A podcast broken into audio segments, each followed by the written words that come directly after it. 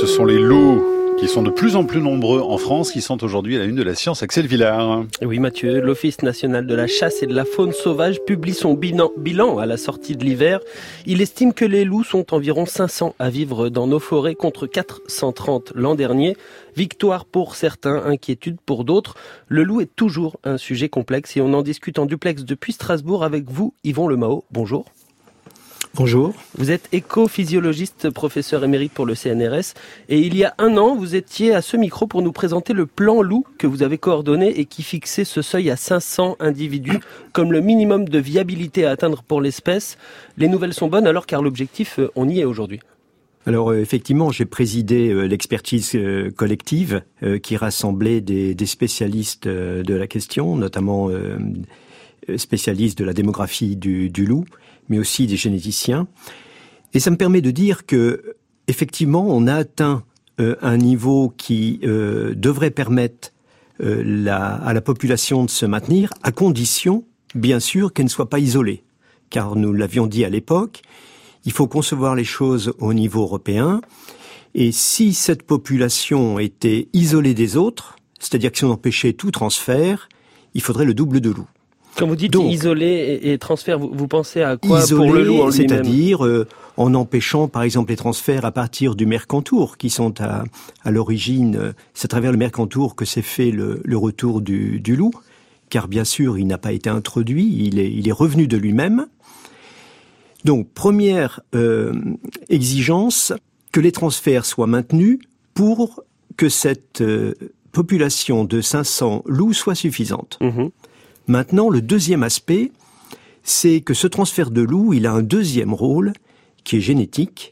Il faut qu'il y ait un brassage génétique et c'était la deuxième condition du maintien. Et pour l'instant, eh bien, on attend encore, euh, les études sont en cours pour savoir si de ce côté euh, c'est euh, positif. Alors pourquoi est-ce que euh, très rapidement la génétique est une condition de viabilité sur notre territoire pour le loup euh, Est-ce qu'on pourrait emmener euh, le loup vers une extinction même s'il y en a beaucoup? Alors une population qui est génétiquement coupée des autres est une population qui n'a pas la diversité nécessaire. Mm. Donc les brassages génétiques sont, sont absolument indispensables. On, on le sait pour, pour beaucoup d'espèces et c'est vrai aussi pour le loup. Maintenant, le problème du loup, je pense qu'on va y venir, c'est qu'il est l'indicateur d'une nature qui ne va pas bien. Oui. Alors, plus de loups, c'est aussi plus d'attaques. Il faut qu'on en parle quand même parce que en 2018, c'est 4000 sur des troupeaux et 12 000 bêtes euh, blessées ou tuées. Est-ce que sans l'élevage, les loups pourraient survivre en France? Est-ce qu'il y a assez à manger dans, les forêts pour 500 ou plus? C'est juste, oh, il y aurait euh, de la nourriture pour, pour plus, à condition, bien sûr, que euh, le gibier ne soit pas exploité, surexploité. Et, c'est d'ailleurs ce qu'a montré le film euh, d'Anno sur euh, le réalisé en Mongolie euh, intérieure sur le dernier loup, hein, qui, est un, film qui montre bien l'importance du maintien d'une population, d'un gibier pour le loup. Mais, plus spécifiquement pour, un loup qui, vit dans une forêt en France, est-ce que c'est plus facile d'attaquer un mouton dans un enclos ou, une biche qui, qui vague dans la forêt? Alors pour répondre à cette question, il faut d'abord connaître la structure euh, des populations de loups. Et par exemple, un loup en dispersion sol risque davantage euh, de s'attaquer à, des moutons plutôt qu'une population structurée dans une euh, forêt qu'il connaît bien, que connaît bien cette population comme une meute, par exemple. Alors, je, suis désolé, on, a très peu de temps. Je vais, je vais, vous poser une dernière question parce que l'émission doit avancer derrière. quelle est la bonne solution? Est-ce qu'on peut aujourd'hui vraiment faire avancer l'élevage et les populations de loups sur le territoire français, qui est un territoire petit quand même? Alors, comme pour le reste de l'agriculture, les éleveurs ont besoin du soutien de la population, de, des citoyens français. Euh, ils ne doivent pas être seuls en première ligne. Se protéger d'un loup, ça veut dire euh, revenir à des moyens de protection que l'on connaissait bien, euh, avec des chiens. Il y a une sélection.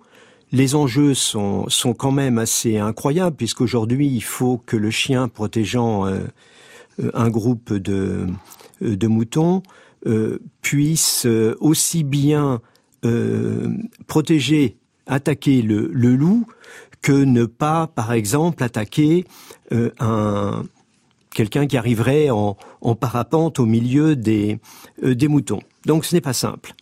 Le, deuxième point, quand même, dont on ne parle pas suffisamment à mes yeux, et euh, notamment Jean-Marc Landry travaille beaucoup dans ce domaine, c'est qu'il faut mettre au point, on a aujourd'hui des technologies qui permettraient d'aider davantage les éleveurs et de se protéger plus efficacement contre le loup. Par exemple, ce qu'il fait avec des, caméras euh, infrarouges nous donne beaucoup d'informations.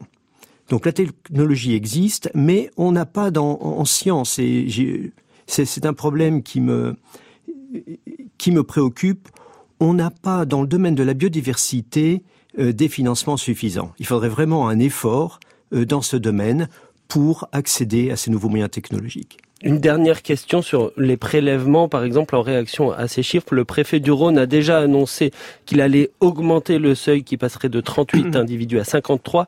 Est-ce que, on le sait, c'est une solution qui fonctionne pour protéger les troupeaux de, d'abattre certains loups qui traînent autour? Les travaux scientifiques sont contradictoires. Euh, il y a beaucoup d'études en cours euh, dans ce domaine, comme vous en doutez, et rien ne prouve pour l'instant que c'est efficace. Et euh, d'autres arguments, tels que par exemple la déstructuration de meutes, qui va amener des individus en dispersion à attaquer davantage les, les moutons, euh, sont en question. Merci beaucoup Yvan Lemao, vous êtes écophysiologiste et professeur émérite pour le CNRS et Axel, on se retrouve demain. À demain.